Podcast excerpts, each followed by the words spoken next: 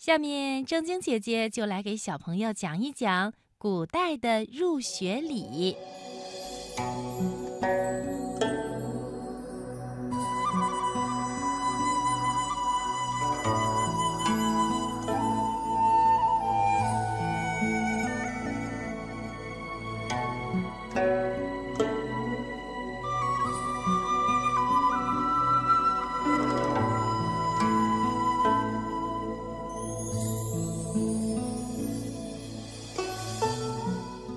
代的儿童入学的年龄一般在八岁到十五岁之间，只要是八岁到十五岁之间，哪年都可以去上学。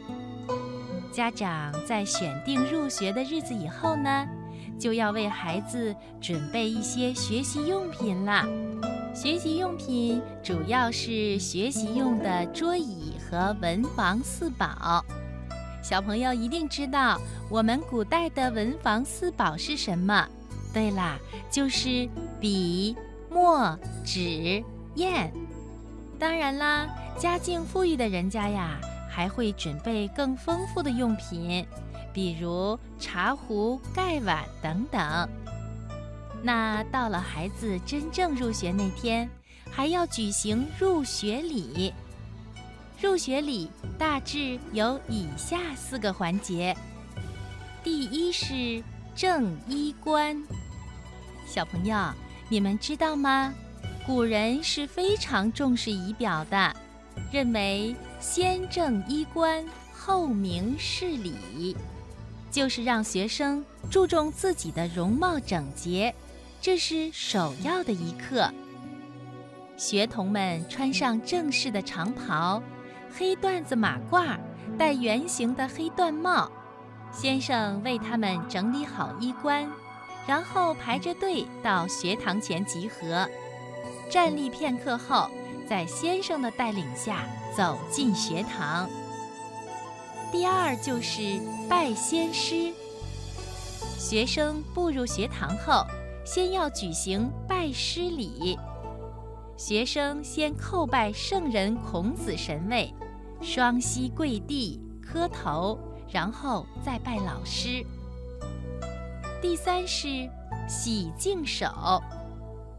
行过拜师礼后，学生要按先生的要求，将手放到水盆中洗手，正反各洗一次，然后擦干。